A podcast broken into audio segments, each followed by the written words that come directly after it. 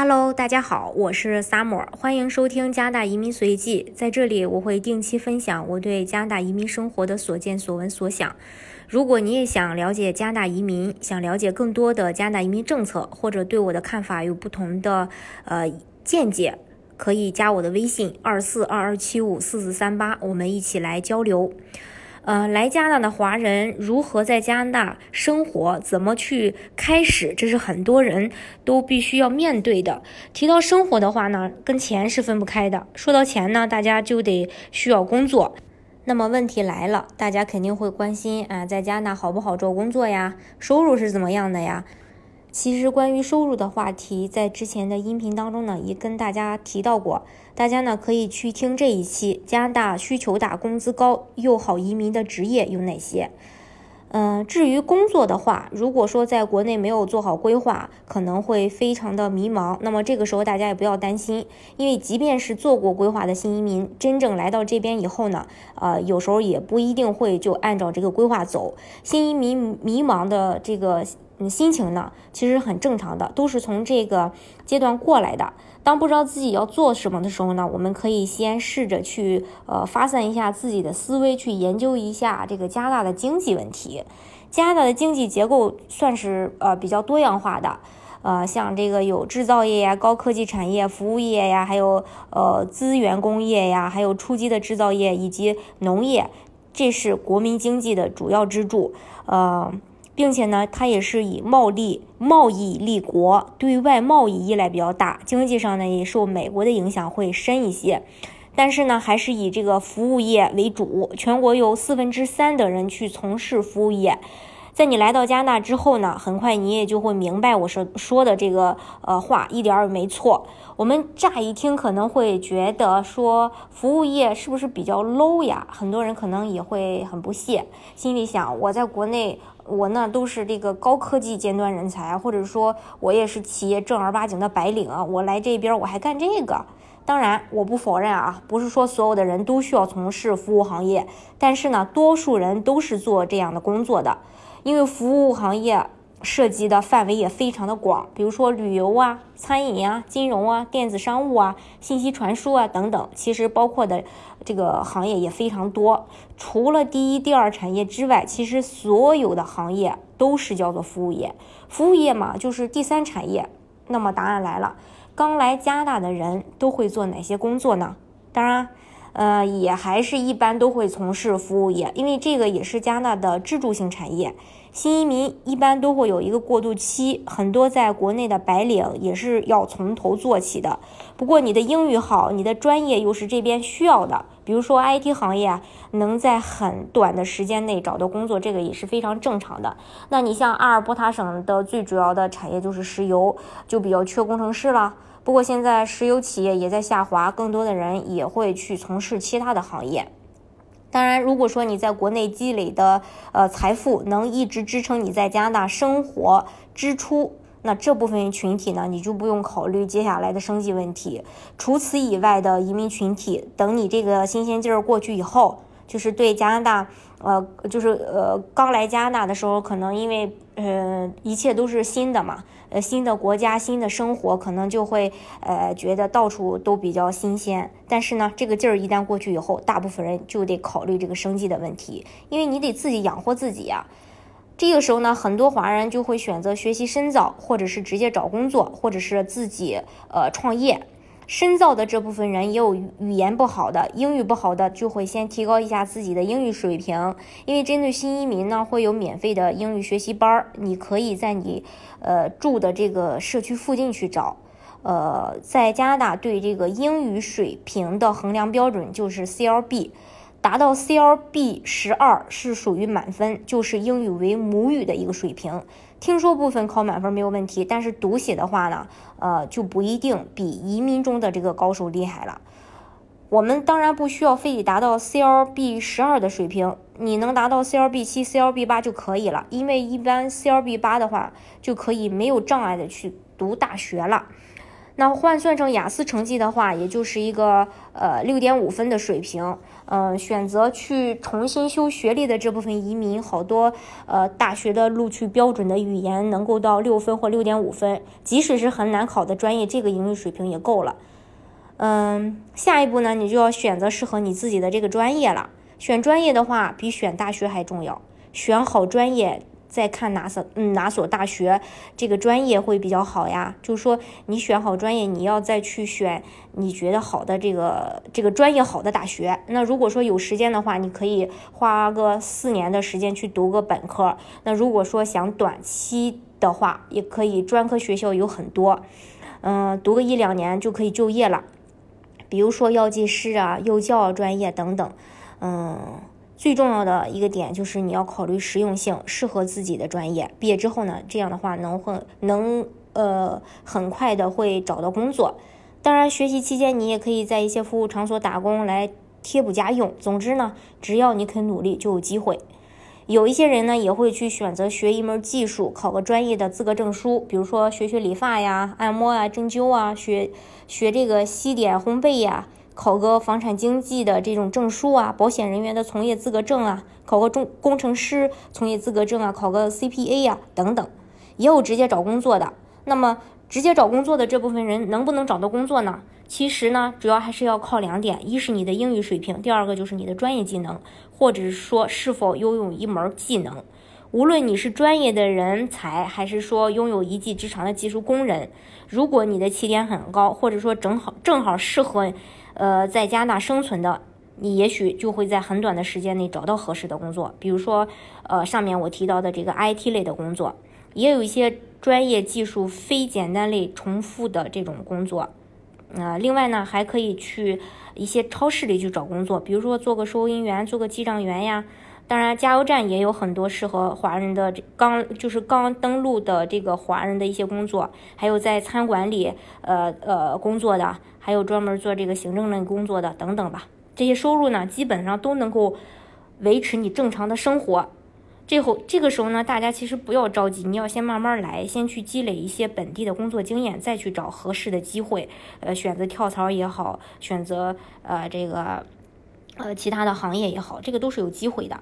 这是我们这边很多粉丝客户登录以后呢，会去做的一些事情。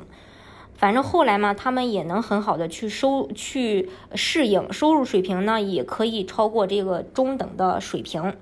虽然说刚开始起步会难一些，但是如果说你愿意拼个三五年的时间，会过得很不错的。那如果呃你拼了三五年，你也发现你呃不适合呃这边的生活，那也不要紧，回国呢。嗯，选择更好的这个机会也未尝不可。但是不管怎么去选择，我建议呢都要趁早。最好的就是说，在你来之前，你就要确定好适不适合这条路。发现不适合，你就呃趁早的去抽身呗。当然，最后呢，也有也有一部分人他会选择创业。其实华人可以选择的创业的行业也有很多，比如说开超市。华人开超市最成功的那肯定就是大统华。大统华的这个创办人是由台湾移居到温哥华多年的商人，呃，李罗玉昌和她的丈夫李安邦，嗯，建立的。他们在创办这个超市的时候，也当时面临着有很多的困难，比如说语言的问题。语言的话，他还不光要面对英语的困难。当时的，因为当时的大部分大部分的华人社区，呃，也都说广东话，这个时候对他们来说也是有难度的，因为他们不不是很不是很会说这个广东话。但是呢，人家也克服了，一直发展到今天，在加拿大有很多的连锁店。在这边，基本上所有的华人需要的东西呢，也都能够买得到，在这个大同华里。虽然说现在被收购了吧，但是也是因为，呃，它值得，呃，让人花钱去收购。当然，也许我们开超市的话，很难做到这样的规模，但是华人社区居住的地方也是需要小超市的。呃，你专门去卖肉肉类的这个物品也好，还是说卖瓜果蔬菜也好，还是说卖日用百货也好，只要你能够把握好这个市场，虽然做到大统华这样的规模有一定的难度，但是让你自己自呃自给自足，能够满足你的生活支出，这个是没有问题的。另外呢，还有人会选择呃投资农场。华人对农场有着不一样的情怀。你去看华人的家庭里，但凡自己买的房子能有一能带一块空地的，呃，你会发现在老外的家里可能更多种的是草地呀、绿植啊、花草这些，而华人的家庭里种种的大部分都是些农作物、瓜果蔬菜。呃，有些人甚至还都能自给自足，不需要花钱再去买。所以呢，就有很多人来到加拿大以后喜欢投资农场。加拿大的地它也不像国内那么值钱，你投资个上百家元的，呃，这个资金就能弄一个农场，这个到处也能呃见到这种情况。要说这个农场的话，BC 省不管说从气候也好，还是地形也好，都是比较适合种一些农作物和蔬菜的。你也可以买现成的这种初具规模的农场，你也可以买地自己去种些东西。嗯，大家呢一般也都会，你像在 BC 省的话啊。比较喜欢种蓝莓呀、草莓呀、樱桃啊这些，当然你也可以去种蔬菜，你也可以去养牛、养马、养羊。到时候你也可以把你的这些瓜果蔬菜卖给超市，你也可以在呃这个自己的农场附近开一个杂货店，到时候呃也可以让人呃来采购，你也可以去搞团购。总之吧，反正销路是非常多的，这个大家也不用去愁。另外呢，你其实也可以做这种小商品的小商品的这种贸易。因为国内很多小商品，老外都是非常喜欢的，可以开个小商品店，你在国内拿货。因为我们呃毕竟是从中国过来的，然后对这些小商品的话，嗯，像义乌的这些小商品，这是在全世界都非常有名的。然后呃呃可以做这些。那如果说你觉得开一个呃小商品店，又觉得这个实体店成本高的话，你就可以选择开网店啊。这样的话，嗯。成本就会又低了很多，并且小商品的利润虽然说它低吧，但是你可以走量。在加拿大的话，很多小小商品其实没有国内的好看，款式也没有国内的新颖多样，而且还很贵。那国内的小商品就像我说，种类又多，还便宜，所以老外也愿意买。如果说你自己有好的进货渠道的话，那就更完美了，你一年也能挣不少钱。另外呢，你还可以做代购，因为现现在随着国内生活水平的提高，国人也在消费升级嘛，大家都要求都追求国外的这种高品质，把加拿大的东西卖给国内的人，比如说卖加拿大当地产的奶粉啊，呃，像美赞臣啊，还有这个雅培啊、雀巢啊，加拿大当地产的是非常不错的，因为我之前在节目当中也说过，加拿大的这个奶粉检测质量是全世界最高的。你不要看说澳洲的那些奶粉啊怎么怎么地的，你还是要，其实我还是呃很推荐加拿大的奶粉的这个呃质量的，不是说我推荐，就是人家本身要求的呃这个规格比较高。还有你可以嗯买一些这个化妆品啊、轻奢的包包啊、衣服啊、加拿大的零食啊、保健品呀等等。而且现在国内有很多针对在海外的华人可以呃开的一些网商的店。比如说，呃，某东的海外购呀，某码头呀，某宝的某某毛国际呀等等。要是你觉得这个成本也高的话，那就更简单，你可以直接做微商啊。你在微信里做代购，一年做下来也会比你上班打工强。另外呢，你还可以进军餐饮业，可以开个餐馆，这是在加拿大的华人比较会去做的行业。你手艺好，然后又有一定的经济能力，那么你就可以开个餐馆，华人呢会很捧场的。但是呢，开菜馆在加拿大竞争也很大，也会很辛苦，然后还要防止恶性竞争。现在，呃，外卖在加拿大也很流行，这个就更简单了，你在家就能完成的，不需要租店面。呃，大豆也是卖给华人圈的食客、留学生、上班族等等，还有这种奶茶店、饮品店。说出来你可能不信，在华人比较多的地方，你开个。呃，早点铺一年下来也能赚个一二十万加币，买个豆浆油条什么的。还有就是这种烘焙面包店呀、蛋糕店这种，同样也是在华人圈也非常受欢迎。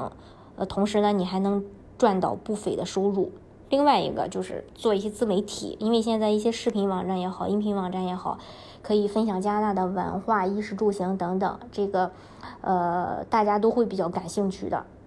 你看，我们就在这个抖音账号开了，呃，这个呃自媒体的平台，叫做呃“萨摩说出国”，萨摩说出国，大家你可以去搜一下。然后呢，就会有粉丝、有流量，积累到一定的量以后呢，就能变现。另外，你还可以做贸易、做物流、做搬家公司等等。总之，只要你敢想敢干，就有赚钱的机会。其实你要是听我这么说下来的话，其实一点儿也不难。当然，我说的可能会比较简单，呃，实际操作当中呢也会遇到一定的困难。但是你想啊，谁还没遇到过困难呀？对吧？你要想办法去克服掉嘛。这样的话，你才呃会有这个好的生活转机。嗯，今天呢就跟大家分享到这儿，也谢谢你们关注呃 summer 老移民。本人呢已经深耕移民多年，已经帮助近千组家庭成功拿到了身份。想了解关于任何移民的资讯，我都可以给你最专业的指导。呃，联系我的话也可以加我的微信二四二二七五四四三八。同时呢，也非常期待与你们的相遇。